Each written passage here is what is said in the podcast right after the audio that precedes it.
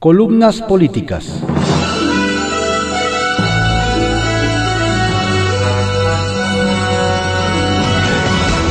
Continuamos con la audiosíntesis informativa de Adrián Ojeda Román, correspondiente a hoy, lunes 15 de marzo de 2021. Vamos con algunas columnas políticas que se publican en periódicos de circulación nacional. Sin rodeos, por Diego Fernández de Ceballos, que se publica en el periódico Milenio. La patraña y la verdad. Una nota periodística afirma que el de Palacio expresó, en alusión implícita al panista Diego Fernández de Ceballos, que hubo una persona que dijo que se destruyeran esos papeles, las boletas de la elección de 1988. Como sigue reciclando esta narrativa para intentar desacreditarme y diluir lo que le reclamo, zanjo así la cuestión. 1. La elección presidencial de 1988 se calificó en septiembre del mismo año, pero en ese tiempo no se destruyeron las boletas ni yo era diputado. 2. Las boletas estuvieron resguardadas durante cuatro años en la Cámara de Diputados bajo el control de la mayoría priista la misma capaz de falsear en una sola noche todo un proceso electoral. ¿Cuánto más no pudo haber hecho con esa documentación teniéndola a su disposición durante años? Para cuando, tres, para cuando se votó por su destrucción, Salinas de Gortari en el cuarto año de su gobierno y esas boletas ya no demostraban nada. 4. Para evitar suspicacias respecto de esa decisión, votada por el Pleno de la Cámara de Diputados, los panistas exigimos y logramos que todas las actas de todas las casillas del país fueran microfilmadas. Y así en el Archivo General de la Nación quedó registrada la historia, real o tramposa, de esa elección para que cualquier persona pudiera consultarla. 5. Las boletas electorales que hicieron presidente a López Obrador se destruyeron en menos de un año, no de cuatro, y tampoco en ello hubo delito. Es sabido que el presidente ocupa mucho de su tiempo inventándose enemigos, reciclando narrativas y torciendo un viejo pasado con el solo propósito de distraer a la población de los asuntos de verdadera importancia y de la devastación que él febrilmente patrocina. No, presidente, usted no fue elegido para dividir a los mexicanos, fomentar odios, injuriar a los disidentes, pelearse con el mundo y jugarle al luchador social. Y como se refusila retorciendo la historia, sepa que pasará a ella como el que dilapidó cientos de miles de millones en Texcoco y en Santa Lucía, simulando consultas, el que aumentó en millones el número de pobres, quien mientras el petróleo era considerado el futuro, quemaba pozos, y cuando el petróleo se sustituía por energías limpias, construyó una refinería sucia, impagable y obsoleta. El que criticó a Calderón por los miles de muertos de su sexenio. En los dos primeros años del suyo, superó la cifra.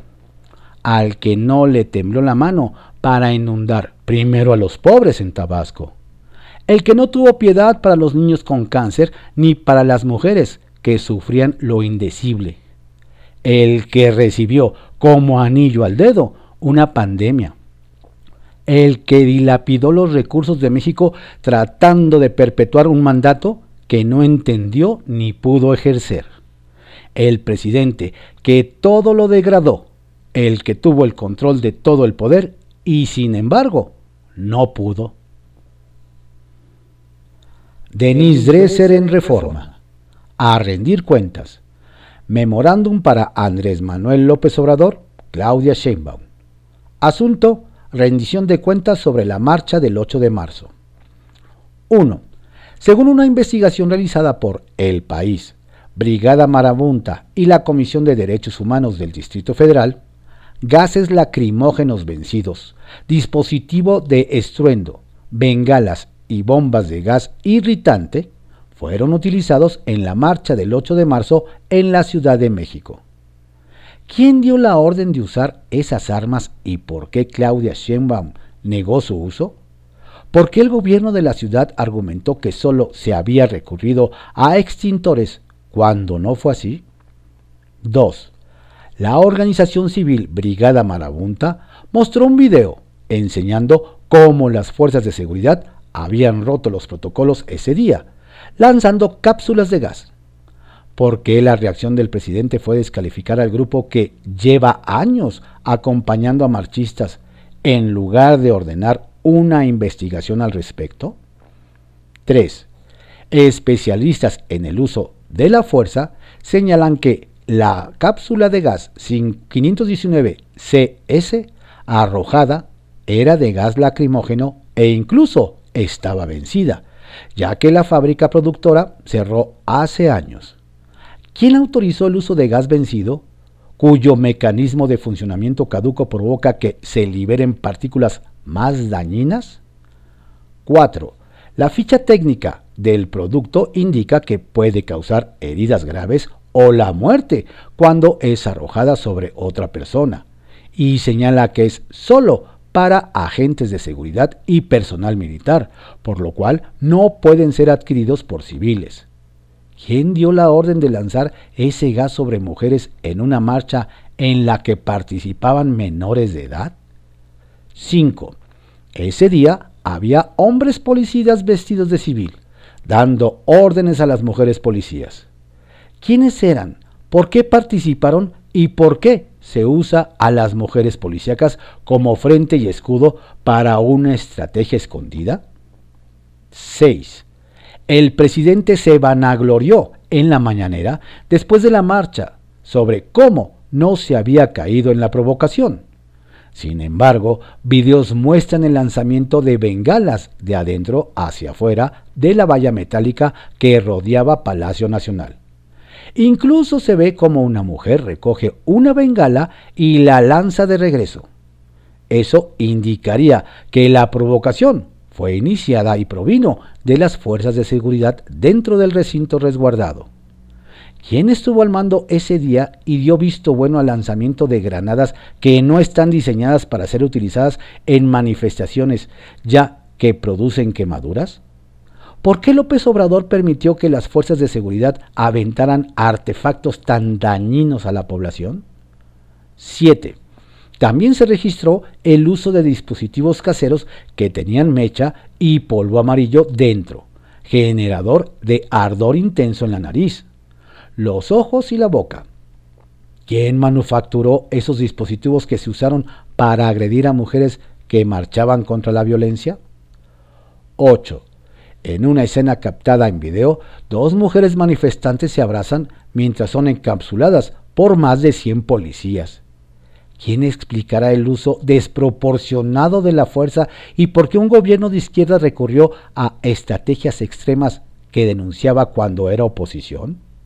¿Alguien va a asumir la responsabilidad por los 81 heridos? El gobierno está consciente de que solo un pequeño grupo de mujeres se lanzó contra la valla y que el resto actuaba de manera pacífica, incluso colocando flores ante el muro erigido para proteger al presidente. 9. ¿Cómo explican la discrepancia entre las declaraciones del secretario de Gobierno, Suárez del Real, reconociendo que se tenía que investigar el rompimiento de protocolos por el uso de gases lacrimógenos, y Claudia Sheinbaum negando categóricamente su despliegue? ¿Por qué Sheinbaum alega que la agresión a mujeres policías es violencia de género, pero no atiende el fenómeno más amplio y arraigado de violencia que motivó la marcha? ¿Por qué no se ha pronunciado sobre esa bofetada a las mujeres que es la candidatura de Salgado Macedonio? 10.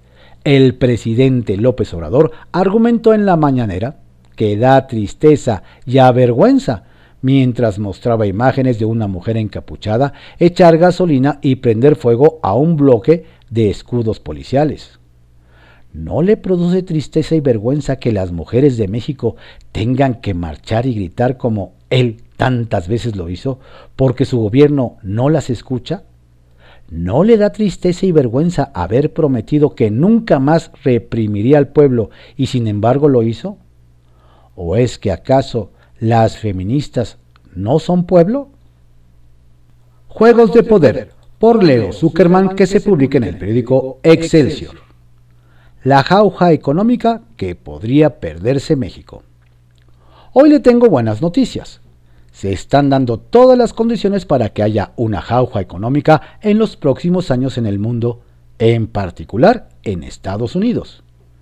Esto sin duda ayudará a una más rápida sostenida recuperación económica en México después de dos años de crecimiento negativo, menos 0.5% en 2019 y menos 8.5% en 2020. La locomotora estadounidense efectivamente jalará al cabuz mexicano. ¡Qué bueno! Lo que da coraje es que si México hiciera bien su chamba, aprovecharía mucho más la abundancia de nuestro vecino del norte. ¿Cómo es posible que estemos hablando de años de prosperidad después de la terrible crisis económica de 2020 que estuvo acompañada de la pandemia por COVID-19? Primero, porque todo indica que este año se controlará en Estados Unidos la epidemia del SARS-CoV-2 que tanto daño le ha hecho a la economía mundial. El nuevo gobierno de Joe Biden, a diferencia del anterior, está inyectando más recursos y administrando mejor la vacunación en ese país. Para mayo, según el presidente Biden, todos los adultos del vecino del norte podrán tener acceso a la vacuna esto permitirá que para el segundo semestre se terminen los confinamientos de ciertas regiones y o actividades económicas. Al levantarse las restricciones habrá más consumo. Pero además, después de un año de penurias y melancolías, la gente se volcará a las calles a consumir y divertirse. Esto le dará un mayor impulso a la industria, hoy deprimidas, como la turística, la restaurantera y la de entretenimiento. Súmese a ese panorama el nuevo estímulo fiscal que empezará a operar esta semana en Estados Unidos. 1.9 billones de dólares, equivalentes a 19 puntos del Producto Interno Bruto. Una barbaridad de dinero. La gran mayoría de los adultos de ese país recibirán del gobierno un cheque por 1.400 dólares se otorgarán préstamos preferenciales a las micro, pequeñas y medianas empresas. Se elevarán sustancialmente las ayudas a los desempleados y se apoyará a los gobiernos locales con recursos. Más y más dinero público para estimular el crecimiento del PIB. El gran sueño de John Maiden Keynes, hecho realidad. Agreguemos el otro sueño, el de Milton Friedman, bancos centrales, como helicópteros, echando dinero a la gente desde el cielo, una política monetaria hiper relajada, tasas de interés cero o negativas e inyección de liquidez nunca vista en la historia de la humanidad. Sí, los bancos centrales de países desarrollados, liderados por la Reserva Federal, regalando dinero para que la gente consuma o invierta, y así estimular el crecimiento. Además, en los próximos años veremos importantes ganancias en productividad por la entrada de nuevas tecnologías más eficaces y baratas. Por un lado, toda la industria de las energías limpias. Por el otro, el desarrollo de la flamante red 5G que revolucionará el Internet de nueva cuenta. Y sí, aunque suene a cuento de ciencia ficción, también la expansión de las industrias relacionadas con la conquista del espacio. Así, la combinación de factores que traerán una nueva prosperidad, apetito de los consumidores después de un choque que los mantuvo confinados, dinero gratis de los gobiernos, dinero gratis de los bancos centrales y desarrollo de nuevas industrias gracias a mejoras tecnológicas. Las proyecciones de crecimiento del Producto Interno Bruto Mundial han sido revisadas al alza. Estados Unidos en particular tendrá un año maravilloso. Se habla de un incremento del PIB de entre 5 y 7%. Los precios de las materias primas ya están aumentando. Los índices bursátiles están en sus máximos históricos hay un boom en el mercado de bienes raíces en varias ciudades estadounidenses. En tanta la cantidad perdón, es tanta la cantidad de dinero circulando que este fin de semana el New York Times reportó cómo la gente está invirtiendo en extravagancias como criptomonedas, arte digital y estampas deportivas. La abundancia estadounidense llegará por goteo a México. Crecerán nuestras exportaciones y las remesas que envían nuestros paisanos. El turismo gradualmente aumentará. Esto hará que nuestra economía se recupere más rápido. No sería descabellado pensar que este año creceremos al 5%. Insisto, qué bueno. Lo que duele es que nos vamos a perder una oportunidad más de darle un jalón estructural a la economía mexicana por culpa de un gobierno que, en lugar de aprovechar la ocasión para fomentar las inversiones privadas en nuestro país, está obsesionado con regresar a viejas e inoperantes fórmulas estatistas del siglo pasado. ¡Qué coraje! Alajero, por Marta Naya, que se publica en el periódico El Heraldo de México. Sube y baja en las preferencias electorales. Los números en las encuestas no paran de cambiar y por lo que se ve venir en estos tres meses de campaña, seguirá el sube y baja en varios estados de los 15 que cambiarán gobernador, incluido Nuevo León, la joya de la corona. Así lo ve Verónica Malo, analista y socia de ESRC Consultores, empresa que realiza las encuestas de Ruta 2021 para Heraldo Media Group y describe. De las 14 gubernaturas que Morena tenía en la bolsa en octubre del año pasado, solamente Querétaro figura para el PAN. Ahora solamente puede decir eso de 7, pues a la disputa han entrado Baja California Sur, Chihuahua, Nuevo León, San Luis Potosí y a últimas fechas se han sumado Sinaloa, Campeche y Guerrero. Distintos factores han propiciado estos cambios en las preferencias electorales. Unas veces porque se están pagando los costos de gobernar a nivel federal y local, y otros por errores del partido como la tardanza en la definición de los candidatos. La unción de Mónica Rangel en San Luis Potosí es claro ejemplo de ello. Incluso se habla de un pacto tras bambalinas por parte del dirigente de Morena, Mario Delgado, para dejar ganar al abanderado del Partido Verde Ricardo Gallardo. En el caso de Guerrero con Félix Salgado Macedonio, el factor candidato es brutal. En los últimos cinco meses, refiere Malo, el Moreno perdió 20 puntos. ¿Cómo se va a traducir en los tres meses restantes? No lo sabemos, dice el analista política. Esperaremos a ver lo que sucede el 6 de junio. Lo que sí le queda claro es que la última encuesta dejó mucho que desear. Me llama la atención que se incluyeran, perdón, que lo diga así, mujeres de medio pelo en la política guerrerense y la que les disputan el primer lugar en la primera encuesta, al final no se incluyeron. La tierra neolonesa vive, a su vez, un sube y baja constante. Iba muy bien Clara Luz Flores, lucía para arrasar. Pero ahora la contienda se ha vuelto muy competida y dependiendo del mes sube o baja, frente al priista Adrián de la Garza. El PAN con Fernando Larrazábal, no ha acabado de cuajar. En Nuevo León opina, lo que sucede a nivel federal se traslada a lo local y se traduce en la intención del voto. Es además el estado donde la indecisión es muy baja. La gente sabe por quién va a votar. Sinaloa no pareciera estar fuertemente competido. Rubén Rocha, Morena con 31.4% contra Mario Zamora, PRI, PAN, PRD con 23.9%. Pero se ha ido cerrando la brecha en los últimos dos meses y a una velocidad tal que si sigue así terminará en una competencia muy reñida, advierte Verónica Malo. Gemas, obsequio de Félix Salgado. Muchas gracias al pueblo de Guerrero por refrendarme su confianza en otro nuevo ejercicio democrático que realizó mi partido Morena.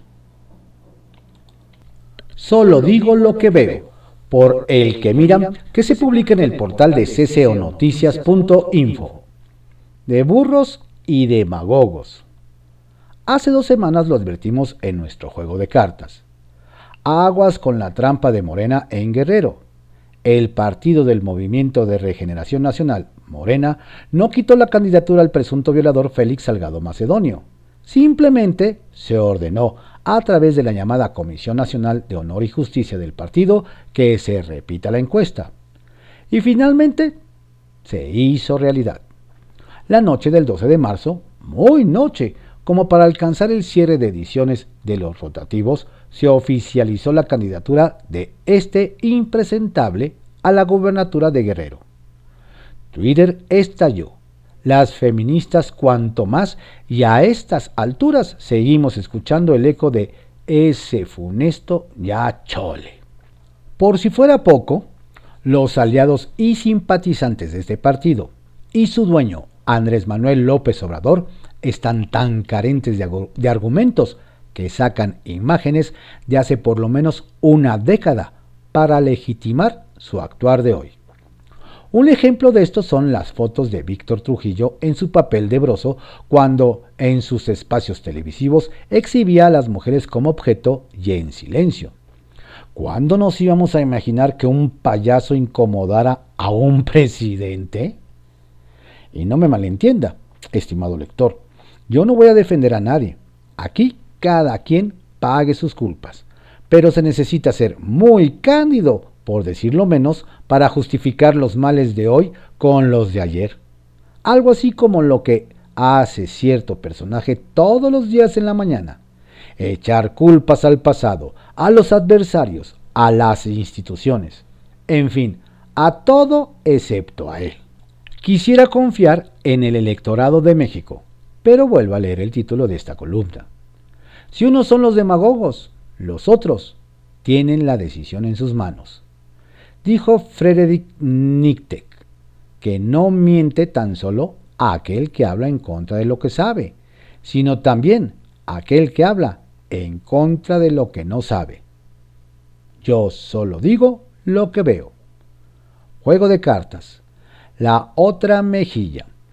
Después de calificarlo como un presunto presidente, López Obrador espera, dijo, que Estados Unidos apoye a México para conseguir vacunas en contra del COVID-19. Pues no que estábamos preparados, no éramos tan ricos que podíamos compartir vacunas con los países más pobres, no estábamos ya en la plena soberanía. Reguladores, porque en el país de las garantías y libertades quieren desaparecer unos organismos, pero regular otras instancias? Ricardo Monreal anda ansioso por regular a las empresas calificadoras de riesgo. Esto por el impacto de sus evaluaciones y los conflictos de interés en sus operaciones, pues según él se debe de garantizar la objetividad de estas empresas. Lo mismo con las redes sociales, el espacio más democrático de este siglo. Pero no sea el INEGI, el INE, el CRE o la Auditoría Superior de la Federación, porque entonces hay que ir en su contra. Caprichos. Hablando de regulaciones, ¿cuándo se había visto que un presidente amedrentara y amenazara a un juez? La, Secretaría de, la secretaria de Energía, Rocío Nale, aseguró que el juez que otorgó la suspensión provisional de la reforma a la ley de la industria eléctrica no tiene ni idea y adelantó que el gobierno de México acudirá al Consejo de la Judicatura Federal para apelar la, resolución. Postdata. Según cifras del INE, el 52% de la lista nominal son mujeres. Tolvanera, por Roberto Zamarripa, que se publica en el periódico Reforma. El efecto Félix. A los malditos con aprecio. Vestida de rojo y negro, el pasado viernes, Claudia Sheinbaum expresó su agradecimiento por el enorme esfuerzo y el enorme apoyo que hemos recibido de toda la banca. sin ustedes no habríamos podido llevar a cabo lo que hasta ahora ha sido esta labor titánica de enfrentar la pandemia en la Ciudad de México. La 84 Convención Bancaria se realizó en la Ciudad de México y Sheinbaum fue oradora central. Sabemos que no es suficiente con la inversión pública y es indispensable y necesaria la inversión privada, dijo en medio de datos sobre obra pública, 70 mil millones de pesos en tres años, y dispersión de apoyos sociales, 35 mil millones de pesos. Un día antes, el presidente habló de su retiro político y abrió la sucesión presidencial en la conferencia mañanera. Se van a enojar los adversarios, pero la verdad, la verdad, sí hay relevo de este lado. Ellos tienen problemas, nosotros no. Es un abanico. Es de la generación que sigue. O sea, yo tengo 67. De 50 para arriba incluso hay mujeres y hombres. Sheinbaum tiene 58 años, Marcelo Ebrard 61, Ricardo Monreal 60. El banderazo ocurre en medio de la designación de Félix Salgado Macedonio como candidato a gobernador en Guerrero. Será la marca, el tatuaje que llevará Morena. Ninguno de los aspirantes a suceder a AMLO discrepó públicamente la decisión. Incluso Monreal grabó un video en defensa de Salgado. Y mientras Ebrard se entretiene recolectando vacunas, tarea que debería de ser de la Secretaría de Salud, Sheinbaum habla de certidumbre a los banqueros, inequívocamente posicionada. El efecto Félix rasgó a Morena, lo colocó a la defensiva en el desprestigio, en la incongruencia, en el pasmo y en el riesgo. El capricho pone sobre la mesa ganar Guerrero en las próximas elecciones gubernamentales, sin importar el efecto lesivo en el voto urbano y eventualmente perder o ver muy debilitada la mayoría legislativa. No ganar Nuevo León, arriesgar Sonora, que Lupita Jones o Han Rong le arrebaten Baja California. El convencimiento oficial de que el caso Salgado es una trampa, un complot, no demostrado todavía, llevó a la inacción a Morena y lo puso contra las cuerdas. La historia que asume en Palacio es que una de las denunciantes, quien trabajara para la jornada de Guerrero, interpuso la denuncia por violación en venganza por su despido laboral. Ella sostenía una relación extramarital con Félix Salgado y fue expulsada por las hijas de este de la empresa editorial. La demanda de violación fue interpuesta al no caminar el reclamo laboral por despido injustificado ante la Junta de Conciliación. Las partes llegaron a un acuerdo de 90 mil pesos. Reforma 10 de marzo del 21. Y la denunciante desapareció. La denuncia de violación quedó olvidada hasta que el exfiscal Javier Olea la revivió, asusado por políticos de Morena y de la oposición, para descarrilar la candidatura de Salgado. La violación, aseguran, no existió. La violencia contra la denunciante sí, pero no de parte de Félix, sino de sus familiares. Y la denuncia de Basilia Castañeda por una agresión sexual ocurrida dos décadas atrás la vinculan con un propósito político de su esposo, Reinaldo Soria, un viejo militante perredista, famoso por haberse liado golpes en un templete con el entonces gobernador priista José Francisco Ruiz Maciú. Hace 30 años. Castañeda desistió seguir con las demandas penales al alegar que no le hacían caso. En Palacio arguyen que eso demuestra que su reclamo era infundado. El tema quedó en lo electoral. Muchas feministas cayeron en el garlito y los morenistas hábilmente corrieron el asunto hacia la disputa de votos y no al fondo. La causa de las mujeres, la violencia contra ellas, campeante e impune. El efecto Félix al final no es electoral, por ahí recorre en su paso. Es mucho más dañino y profundo. Las versiones del complot no deshacen, la percepción ni el desdén. El gabinete quedó dividido, las feministas oficiales desacreditadas y la muralla erigida fue el emblema. Pero ya piensan en la sucesión.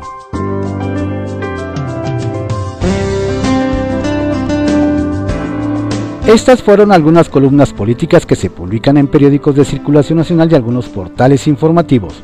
En la audiosíntesis informativa de Adrián Ojeda Román, correspondiente a hoy, lunes 15 de marzo de 2021.